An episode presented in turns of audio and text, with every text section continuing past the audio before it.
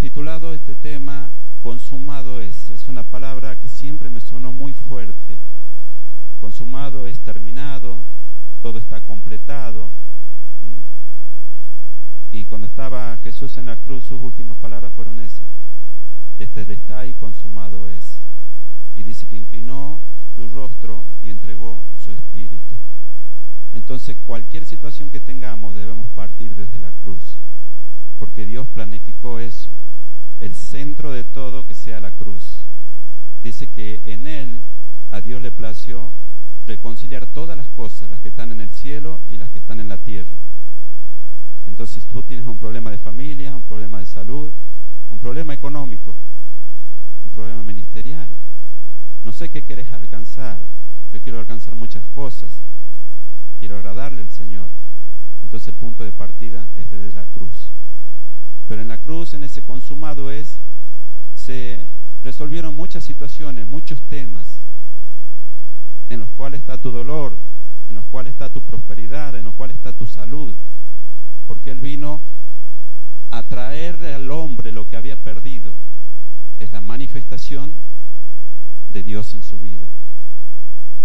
Entonces, si recuperamos la manifestación de Dios en nuestra vida, podemos recuperar todas las cosas que se han desatado, que nos están incomodando. Entonces, en ese consumado es, hubo santificación, hubo justificación, hubo glorificación, hubo economías soltadas para cada uno de nosotros, hubo salud. Pero lo que más me impacta a mí es que se se desató la presencia de Dios en nosotros. No sé cómo te sientes tú, tal vez el pecado que moraba en vos, el registro que dejó el pecado en tu mente, porque Dios nos llama a salvación, pero no borra las situaciones que hemos pasado, las palabras que hemos dicho. Pero la presencia de Dios tiene que traerte a vos una nueva vida, y que no te digan esas situaciones que pasaste, que tú no eres merecedor de su gracia, de su favor. Me propuse pasar por algunos versículos sobre la vida de Jesús, cómo llegó este hombre a subir a esa cruz y darnos este regalo de su presencia. Entonces me gustaría ir a Juan 1.1, si me lo permiten. Es un pasaje que todos los conocemos, o los más antiguos que estamos en la iglesia pero en beneficio de los que son nuevos, lo vamos a ver y vamos a tener un poquito de paciencia. ¿eh? Juan 1, dice, ahí se comenzó a, gestar esto de consumado es. Ahí se empezó a gestar cómo devolvía la Trinidad, la presencia de Dios en cada uno de nosotros. Y dice, en el principio era el verbo, el verbo era con Dios y el verbo era Dios. Sabemos que el verbo cuando se refiere a él significa la palabra, en el principio era la palabra, y la palabra era con Dios y la palabra era Dios. Si vamos al versículo 14 del mismo libro de Juan,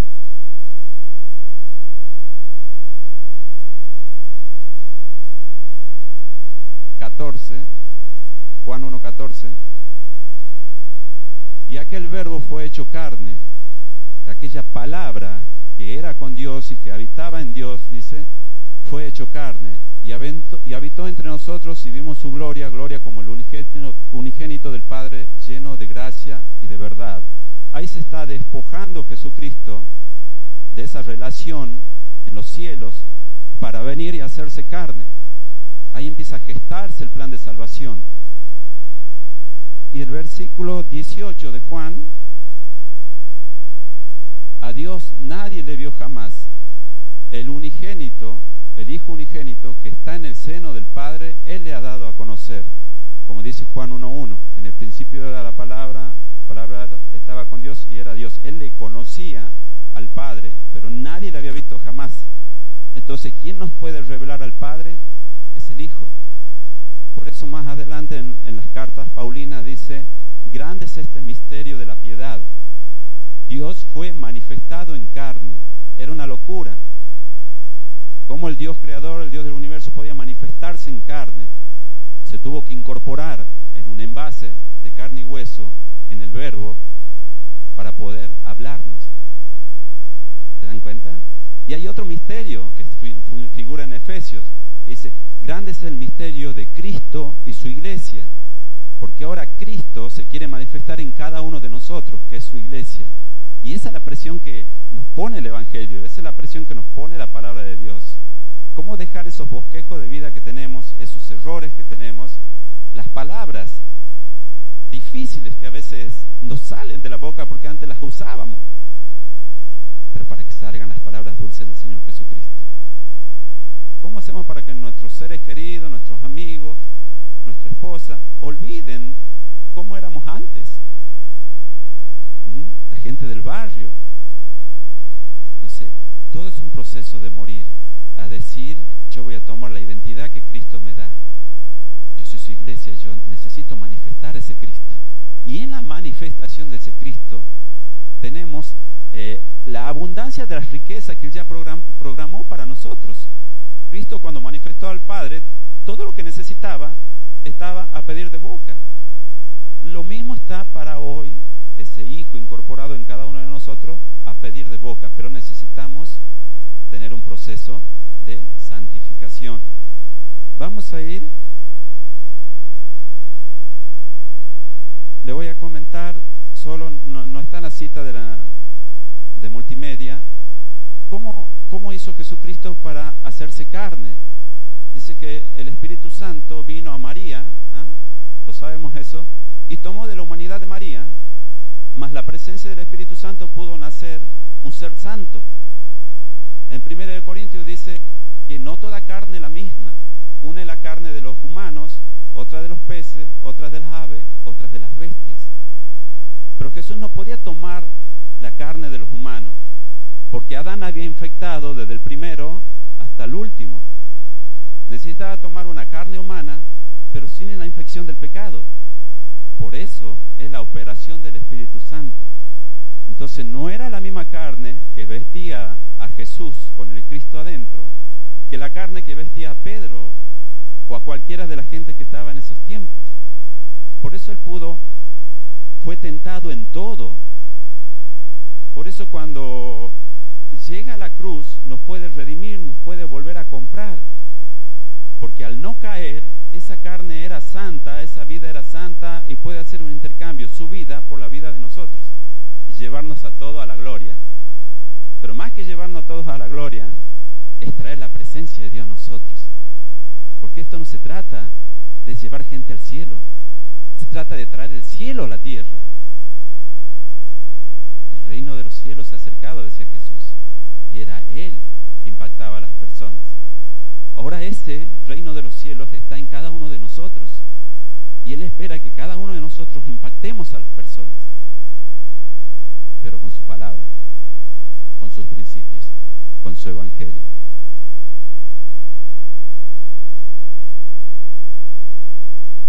Dice que el niño Jesús, el niño Jesús, perdón, crecía en sabiduría, crecía en estatura y crecía en gracia para los hombres y para con Dios.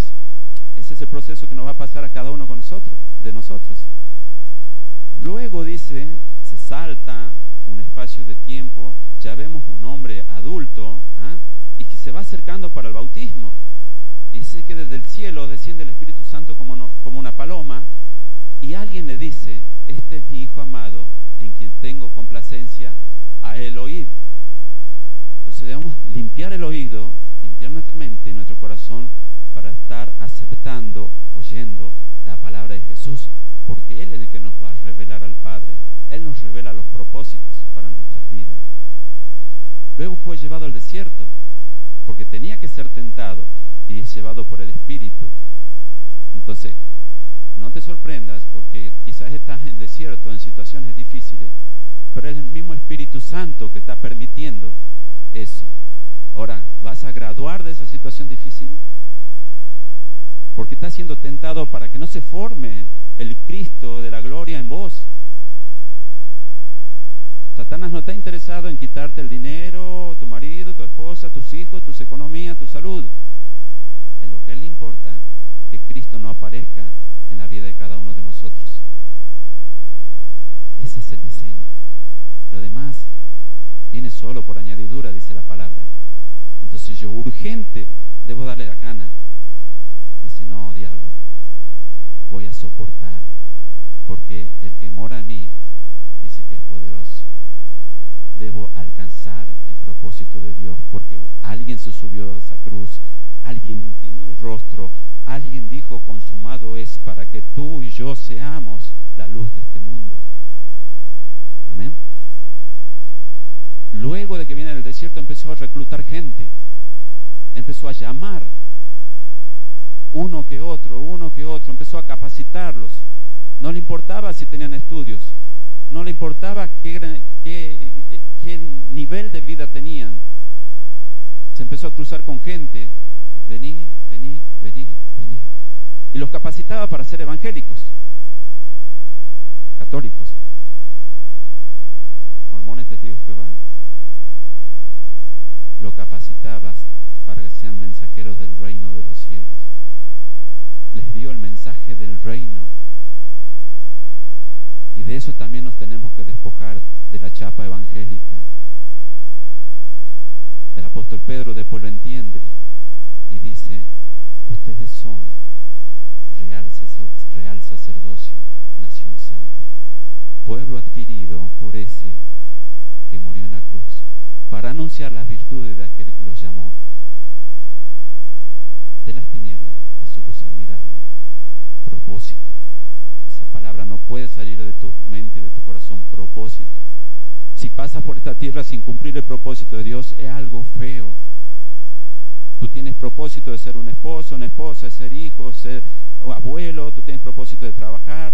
Yo tengo, yo arreglo bicicletas. Pero eso contribuye a mi propósito aquí en la tierra, que es en Dios, que es superior al propósito de, de arreglar bicicletas. ¿Se entiende?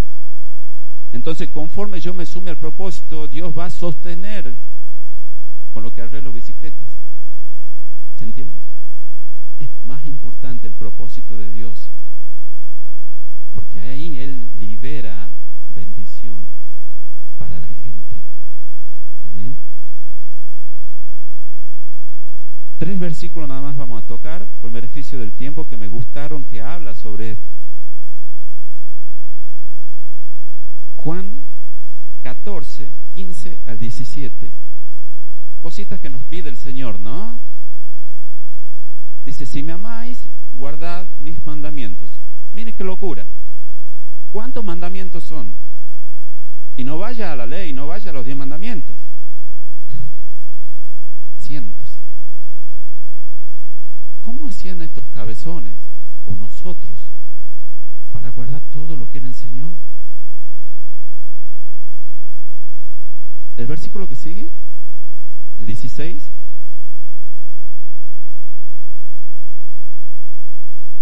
Después que guarden los mandamientos, que guarden su palabra, dice, yo rogaré al Padre y os dará otro consolador para que esté con vosotros para siempre. Una hermosa promesa. Pero viene solo cuando tú recibes a Cristo. ¿ah? Cuando confiesas en tu boca que Él es tu Señor cuando guarda su palabra, viene el consolador, que dice estará para siempre con vosotros. El versículo 17. El Espíritu de verdad al cual el mundo no puede recibir porque no le ve, porque no son salvos, porque no han creído en la palabra de verdad. Ni le conoce, pero vosotros le conocéis, porque mora con vosotros y estará en vosotros. Ahí hay una división, nuevo pacto y viejo pacto. Ojo, no Nuevo Testamento ni Viejo Testamento. Nuevo pacto y viejo pacto están en el Nuevo en el Viejo Testamento, son cosas diferentes. Viejo pacto, el Espíritu Santo estaba con ellos, pero no estaba en ellos. Ese consumado es, provoca que el Espíritu Santo ahora esté en nosotros. ¿Se entiende? Entonces, promesa y realidad. Usted, usted lee la Biblia, abre y puede estar frente a una promesa o frente a una realidad. Si usted ya ha, recibido, a Cristo, el Espíritu Santo ya está en nosotros. Es una realidad. Pero alguien que no ha recibido a Cristo, el Espíritu Santo no está en él. Es una promesa. Y hasta que no haga el camino de fe y cree esa palabra, el Espíritu Santo no puede entrar. ¿Se dan cuenta? Entonces nosotros estamos del otro lado, estamos viviendo una realidad. Entonces cuando tú leas la Biblia, ¿qué lees? ¿Realidades o promesas? Eso va a ir abriendo tu mente, el entendimiento y vas a empezar tu vida y vas a poder enseñar con autoridad.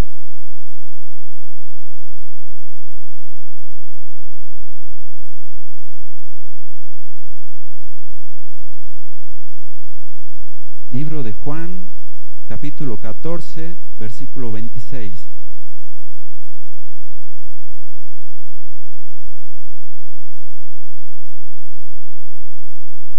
La promesa anterior de que el Espíritu Santo iba a estar en nosotros es como que alguien le dijera a usted, su papá le dice a usted, te voy a regalar un auto.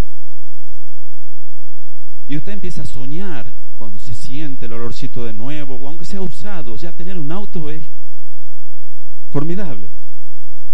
Pero empieza a soñar y hasta que no lo tiene, no lo puede manejar. Vive de la ilusión, de la promesa. Algo similar es el Espíritu Santo. Pero Él ya te lo dio. Empieza a dejarte usar por el Espíritu Santo. Empieza a dejarte guiar por el Espíritu Santo.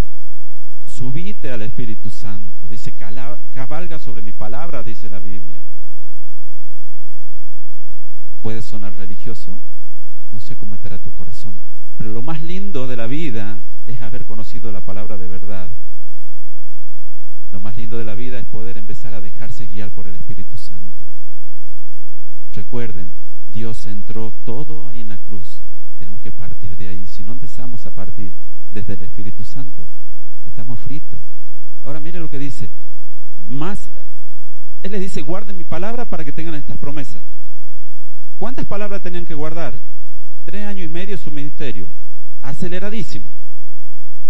Todos los días, 24 horas. Los negros estaban con él ahí a la vuelta, transpiración, olores, todos se sentían, pero 24 horas estaban recibiendo enseñanza de Jesús. No solo por palabras, sino por cómo se movía, por cómo actuaba. Y él viene y le dice, guarden mis mandamientos. ¿Cómo haces para guardarte todo? Pedro le preguntaba a Juan, Juan, ¿te acordás lo que dijo hace la semana pasada? No, eh, Mateo, ¿vos te acordás? Sí, bueno, Mateo era más, un poco más armado estructuralmente, era médico, creo que era algo así. Podía tal vez su mente registrar más, más versículos, más enseñanza, pero a la larga se iban a olvidar. Y encima Jesús iba a morir. Y muere y todos empiezan a ser desparramados. Con el miedo no te acuerdas nada, querés correr nada más. Y mira lo que dice. Más el consolador, el que está prometiendo que iba a venir, el Espíritu Santo a quien el Padre enviará en mi nombre, Él os enseñará todas las cosas y os recordará todo lo que, lo que les he dicho. Ah. Primero te meten la presión, estudiar la Biblia, léela, dedícale tiempo más a la Biblia que a Netflix. Luego te dice, yo, yo te voy a mandar a alguien que te lo recuerde, pero no te puedes recordar lo que vos no lees. Como no tuvimos la oportunidad de caminar con el Maestro, hoy tenemos la oportunidad de caminar con la palabra, que es lo mismo, porque en el principio era la palabra y la palabra se hizo, el verbo se hizo carne. Hoy el Maestro está ahí. Porque esta es una palabra viva, dice. No es tinta y papel. Es tinta y papel cuando no se te revela. Pero cuando se te revela el Maestro, Él está acá. Porque en el principio era la palabra solo que tuvo que entrar a tu reino humano como un humano para poder salvarte. ¿Vamos clarito? Juan 17, 20, el último versículo. Beneficio de la oración, ya terminamos. Dice, miren de importante que era guardar la palabra. Dice, ya se está yendo, el Señor ya tiene una oración, dice sacerdotal, empieza a hablar con el Padre, ¿no? Y dice, mas no ruego solamente por estos, haga cuenta que acá, sino también por los que han de creer en mí. O sea, ¿tienen que creer en vos o en Jesús? Jesús. Pero ¿cómo iban a creer en Jesús? Por la palabra de ellos. Cuán importante que guardemos los mandamientos. Si no, no hay obra. Van a creer en Él, pero a la dedicación es tuya. Por eso Pablo decía, yo he trabajado mucho, más que todos, mas no yo, sino la gracia de Dios en mí. El, el Evangelio es difícil cuando no le damos el lugar que tiene que tener, pero cuando decidimos vencer, vencer a Netflix, vencer a la almohada y abrir la Biblia, empieza a alivianarse la carga, porque el Maestro va con nosotros. Amén. ¿Va clarito? Primera de Corintio, para terminar, dice, porque el que se une al Señor, un espíritu es con Él. Por eso él oraba, Padre, así como tú en mí y yo en ti, permite que estos estén también en nosotros, para que sean uno, porque Él tenía el diseño de uno. En el principio del verbo, el verbo era cuando el verbo era Dios, y Él volvía a estar en ese lugar, en la presencia, en el cielo, volvía a ese uno. Entonces nos está enseñando el poder del uno. Si como iglesia no funcionamos en uno, si como familia no funcionamos en uno, no hay poder. Por eso yo los animo a que oremos Oremos con el entendimiento, porque dice la oración eficaz del justo puede mucho. Oremos en el poder del uno. Dejemos de lado nuestras diferencias. Que prime el propósito de Cristo. Deja de lado tu diferencia con tu cónyuge, con los esposos, con los padres, con los hijos. Deja de lado. Diferencias vamos a tener toda la vida. Deja de lado que hoy quizás has venido estrecho de bolsillo o te duele el tobillo. Deja de lado. Deja que la gloria de Dios se manifieste en tu tobillo, en tu economía, en tu matrimonio. Pero oremos en el poder del uno. Amén. Bendiciones, hermano. Muchas gracias por escuchar.